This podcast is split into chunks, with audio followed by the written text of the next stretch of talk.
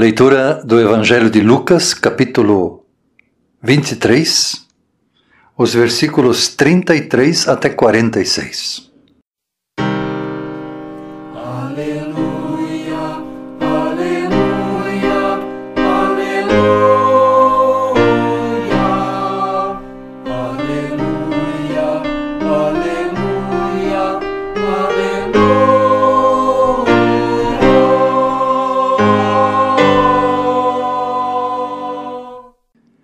Quando chegaram ao lugar chamado Calvário, ali o crucificaram, bem como aos malfeitores, um à sua direita e o outro à sua esquerda. Mas Jesus dizia: Pai, perdoa-lhes porque não sabem o que fazem. Então, para repartir as roupas dele, lançaram sortes. O povo estava ali e observava tudo. Também as autoridades zombavam e diziam: Salvou os outros, que salve a si mesmo, se é de fato o Cristo de Deus o escolhido. Igualmente, os soldados zombavam dele e, aproximando-se, trouxeram-lhe vinagre, dizendo: Se você é o rei dos judeus, salve-se a si mesmo. Acima de Jesus estava a seguinte inscrição: Este é o rei dos judeus. Um dos malfeitores crucificado blasfemava contra Jesus, dizendo: Você não é o Cristo? Salve-se a si mesmo e a nós também. O outro malfeitor o repreendeu, dizendo: Você nem ao menos teme a Deus, estando sob igual sentença? A nossa punição é justa porque estamos recebendo o castigo que os nossos atos merecem. Mas este não fez mal nenhum. E acrescentou: Jesus, lembre-se de mim quando você vier no seu reino. Jesus lhe respondeu: Em verdade lhe digo que hoje você estará comigo no paraíso.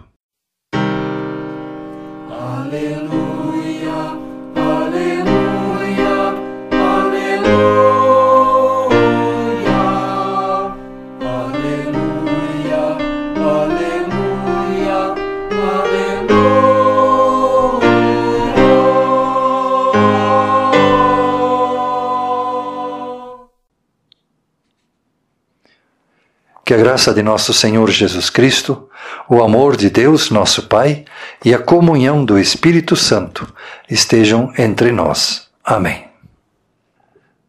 Prezada comunidade, o texto bíblico nos fala da crucificação de Jesus e dos dois malfeitores, ou dos dois ladrões. Jesus é pregado na cruz e os ladrões foram apenas amarrados.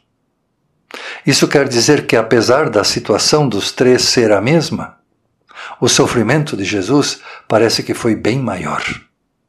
O sofrimento de quem sofre por culpa própria muitas vezes é menor do que o sofrimento de Jesus que sofre pelos pecados de muitos.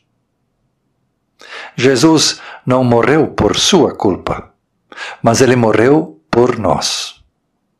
Ele é o mártir que se entrega por amor.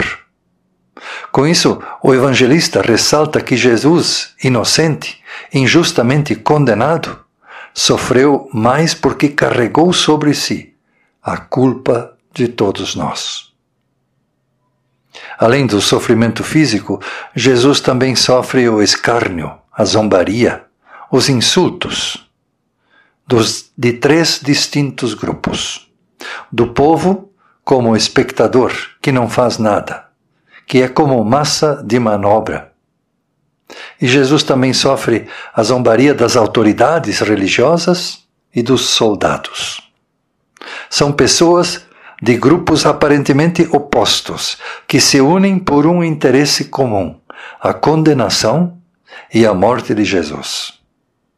Os motivos são políticos e religiosos, mas todos se unem para acabar com Jesus.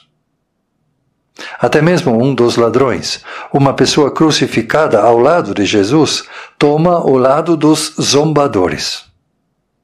De todos vem o mesmo insulto. salvou os outros, que salve a si mesmo.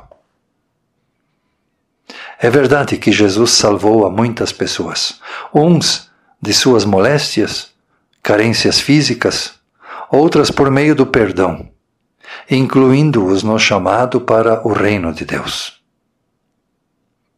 Um dos crucificados, no entanto, reconhece que a punição deles é justa, mas que Jesus não fez nada para sofrer desta maneira.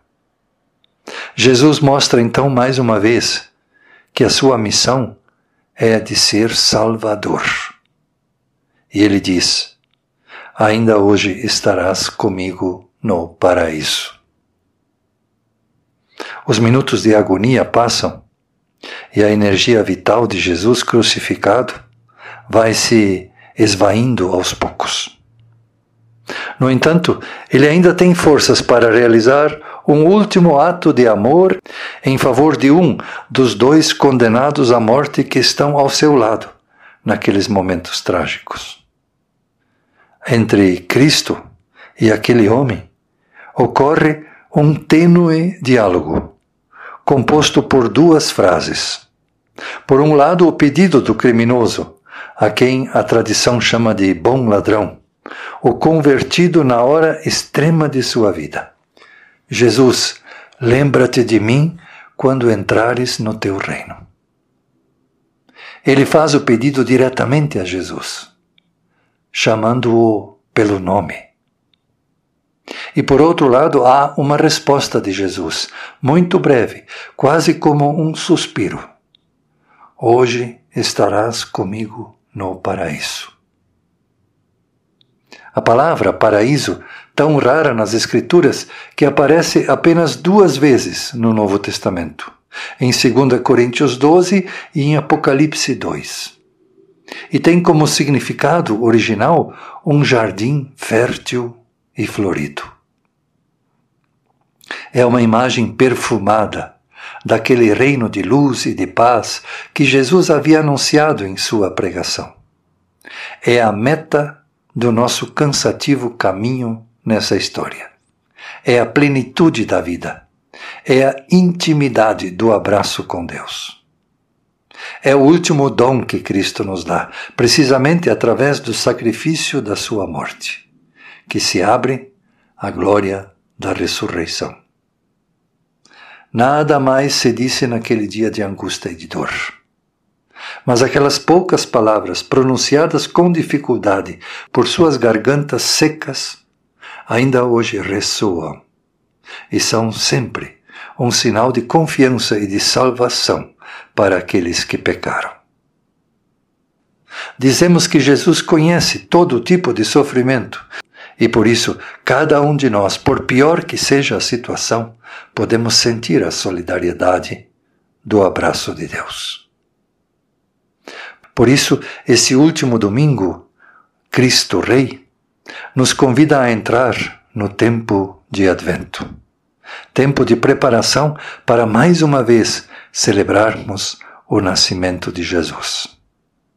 Se diferentes forças e grupos deste mundo se empenham por condenar, por crucificar e por eliminar a Jesus, o tempo de Advento nos diz que Jesus nascerá de novo. Nascerá de novo para nós.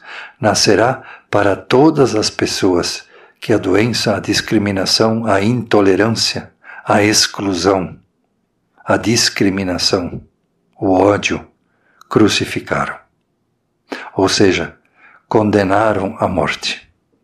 Esse domingo, Cristo Rei nos introduz ao tempo de Advento para nos dizer que os crucificados em nossos tempos, as vítimas inocentes da fome, das guerras, as mulheres vítimas da violência e do feminicídio, as pessoas vítimas de insultos por serem pobres, negros, indígenas, enfim, para todos os que sofrem neste mundo por atitudes discriminatórias.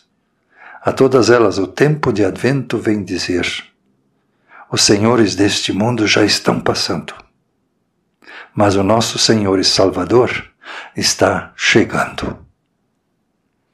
Por isso, aceitar a este Jesus não é fazer grandes confissões de fé.